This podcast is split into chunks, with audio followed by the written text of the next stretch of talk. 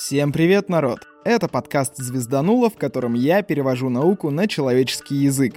Я закончил разбирать историю квантовой физики и вообще написал сначала выпуск с котиками, который прошлый, а только потом решил провести вам экскурс по всему золотому веку квантовой физики. Но все хорошее когда-то заканчивается, и когда я закрыл вкладки копенгагенской интерпретации, споры Эйнштейна с Бором и прочее добро, у меня все равно осталась целая куча открытых страниц в хроме. Всякие парадоксы, которые я изучал по пути, важные моменты и так далее. В общем, я опять хотел сделать в этом выпуске квантовый постскриптум, а потом уже перейти к макромиру. Но, кажется, постскриптумов будет два или три. В лучших традициях. Но браузерные завалы надо разгрести. Это ж сколько я вам не расскажу, если их просто так закрою. Я много говорил про измерения, эксперименты, состояния всякие, суперпозицию и все такое.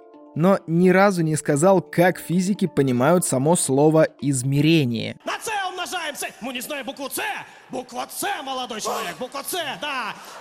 Да не русская, латинская буква С. Постараюсь сделать это без математики. Вроде простое слово, интуитивно понятное, но вот именно с такими обычно возникают сложности.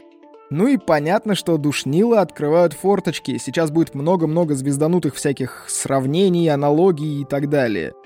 В общем, измерение — это попытка ученых получить информацию о состоянии квантовой системы с помощью эксперимента. Про само состояние я тоже скажу в этом выпуске чуть позже.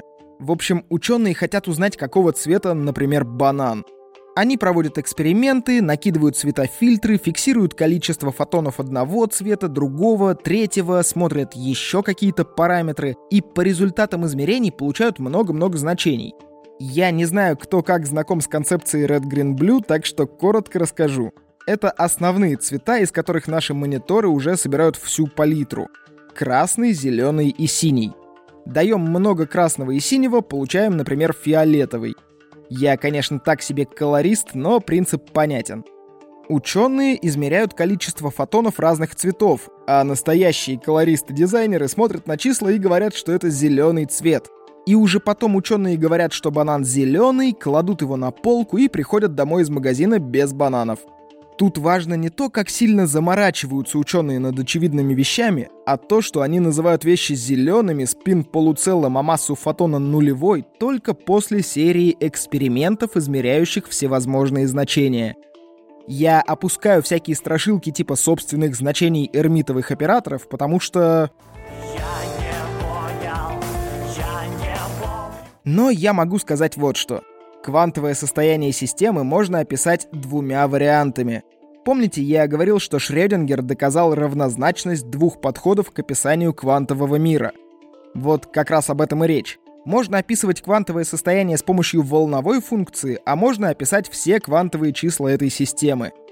Я добавлю в описание ссылки на выпуски и про квантовые числа, и про Шрёдингера, но в этом выпуске нам это все не очень важно. Главное я уже сказал, а там у кого как любопытство сыграет. Ладно, я так классно описал измерения, прям молодец. А что если результаты измерения экспериментатору остались неизвестны? Такие измерения называют неселективными. Ну вот не можем мы что-то измерить.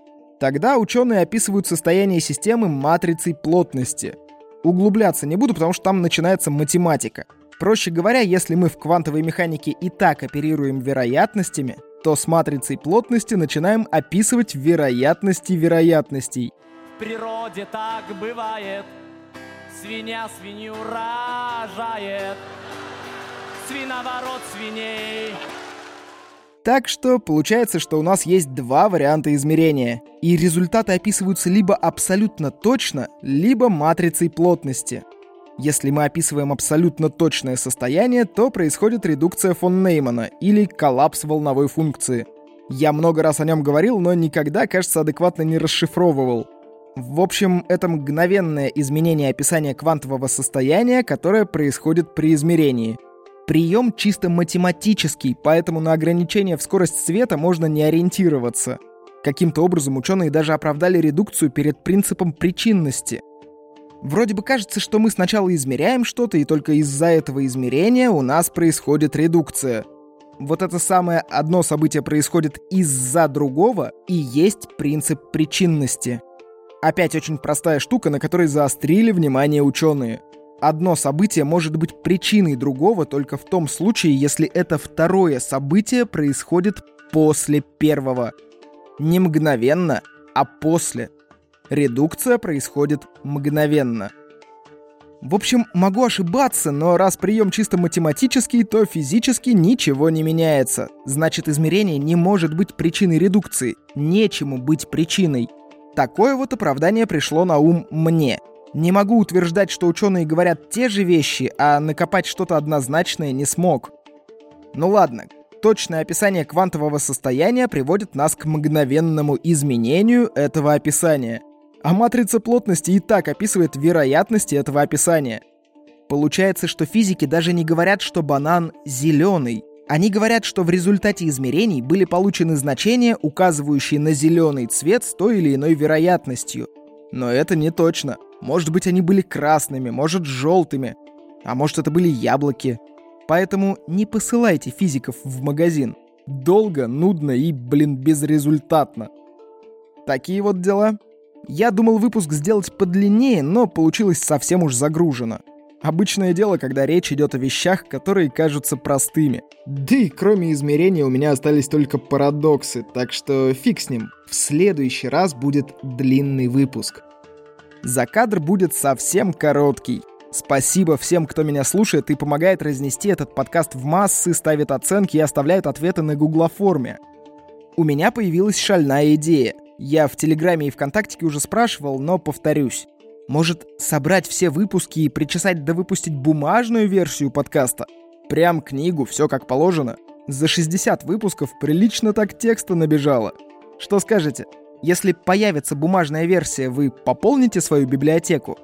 Понятно, что это будет маленький тираж, но ради интереса стоит попробовать, думаю. В общем, пишите, куда дотянетесь. Ну и спасибо тем, кто поддерживает подкаст материально на Boosty, ВК Донате и разовыми донатами на Тиньков.